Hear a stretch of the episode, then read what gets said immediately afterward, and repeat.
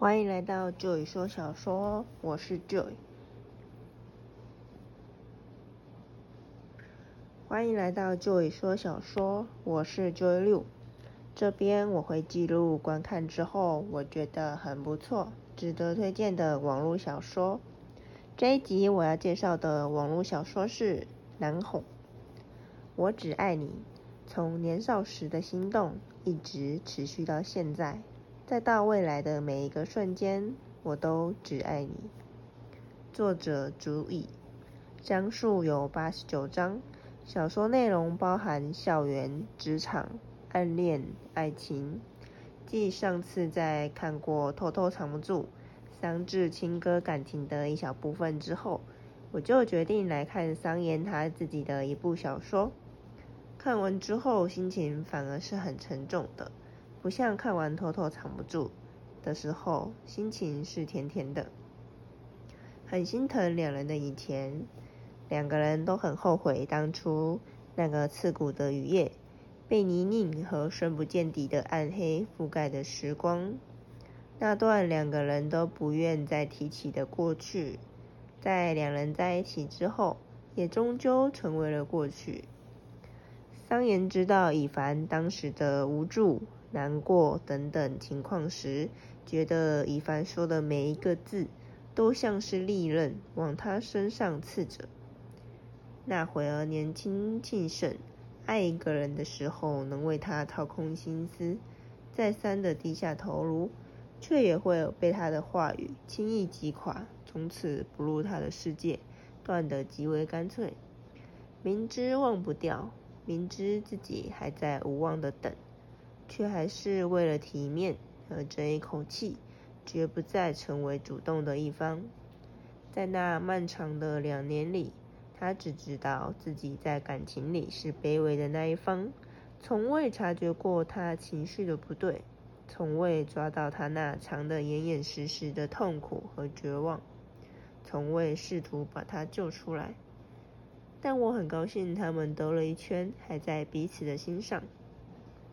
家庭对小孩的影响是很深远的。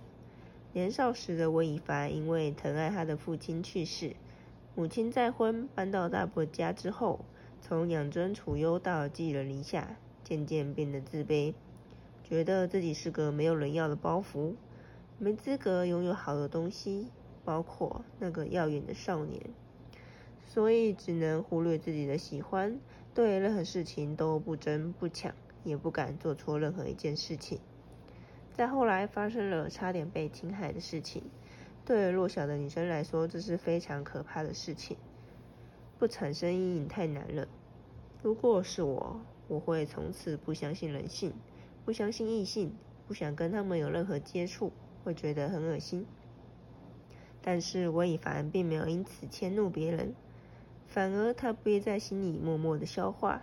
但长久以往，不可能不生病，所以身体的保护机制会借由梦游来抒发不好的情绪，无声的在这空无一人的夜里，独自消化那些痛苦。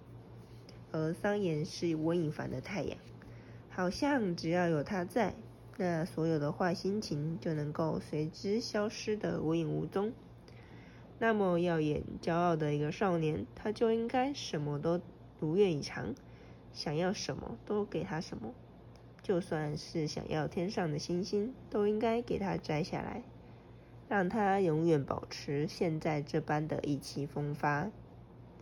桑延对温以凡的一些欠打自恋的行为，是用来掩饰其实他心里超级在意的。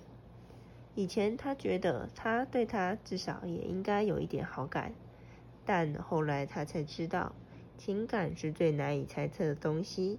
他认为的不一定就是真实的，他想要奉上的一腔热忱，他也不一定想承受，所以这回他必须等，等到他愿意主动朝他伸手，他才会把所有一切再度交于他的手上。文中有个片段戳到我的笑点，是温以凡在和桑延合租时，他进门总一如既往的会看见桑延躺在沙发上打游戏。时间久了，莫名会有一种自己在家里养了个宠物的感觉。